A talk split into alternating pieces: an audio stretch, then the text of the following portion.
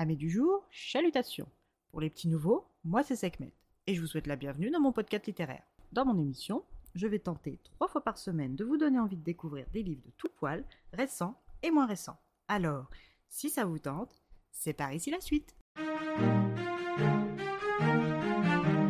Aujourd'hui, je vais vous présenter La petite voleuse de la soie de José Fraîche, publiée aux éditions Pocket.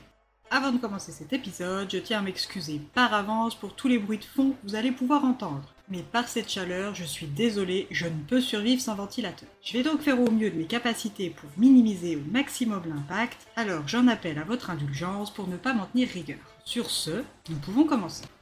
Dans ce roman, nous sommes plongés en pleine époque de la dynastie Han, qui s'est étendue de 206 avant Jésus-Christ à 221 après Jésus-Christ. L'empereur est Han Xiandi, né en 181, il a commencé son règne en 189, supplantant ainsi son frère aîné jugé inapte à gouverner. C'est dans ce contexte historique que nous rencontrons Étoile du Nord, une petite fille joyeuse et jolie avec un petit minois rond, une carnation claire et lumineuse qui contraste agréablement avec sa chevelure d'ébène brillante comme de la soie. Ses sourcils dufteux à peine visibles et ses longs cils venaient compléter ses yeux sombres d'agate aurifère. Fille de Pivoine Ambré, une belle femme mariée très jeune à un homme violent, devenue veuve à 15 ans, elle s'est retrouvée obligée à vendre son corps dans une auberge, puis est tombée enceinte de Théorie indicible du chaos, le magicien devin et philosophe du coin.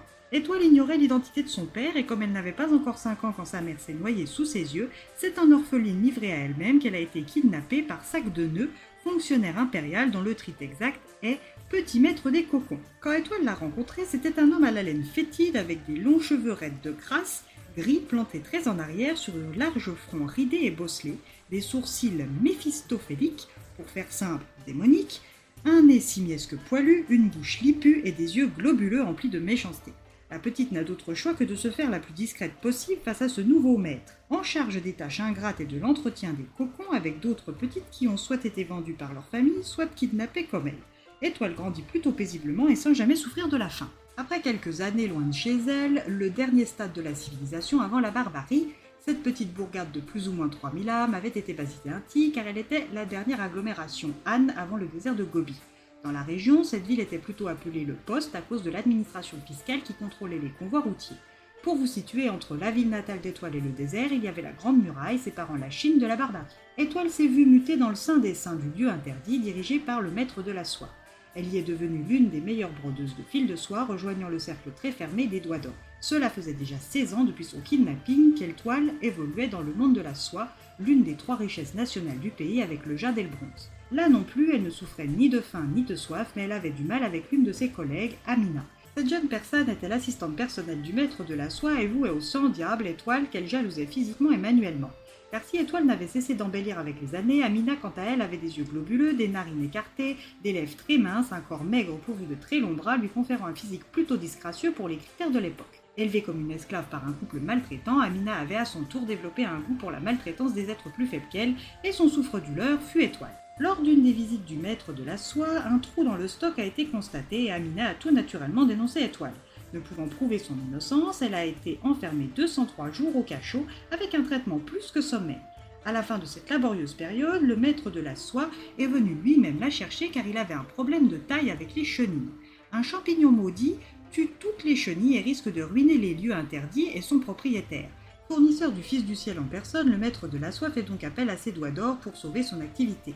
Sur conseil de théorie indicible du chaos, Étoile, sa fille cachée, doit broder 27 bannières, d'une chenille en train de filer son cocon à côté d'une clepsydre. Pour info, les amis, à l'époque, le temps était calculé soit par un sablier, soit par une horloge à eau, aussi appelée clepsydre, sous un masque de démon. La chenille comprendra ainsi qu'elle doit confectionner son cocon plus rapidement et le démon effraiera le champignon maudit. Son père, qui s'est toujours arrangé pour savoir où elle était et la faire transférer dans les meilleurs endroits, est fière de son stratagème. À peine sortie du donjon, après 203 jours de privation en tout genre, elle doit sauver par ses talents de brodeuse les chenilles du maître de la soie. Et tout ça avant l'arrivée toute proche de l'hiver. Sera-t-elle capable d'y arriver en temps et heure? Cette performance lui apportera-t-elle les grâces du maître de la soie, ou mieux du Fils du ciel en personne, un destin qui ne tient qu'à un fil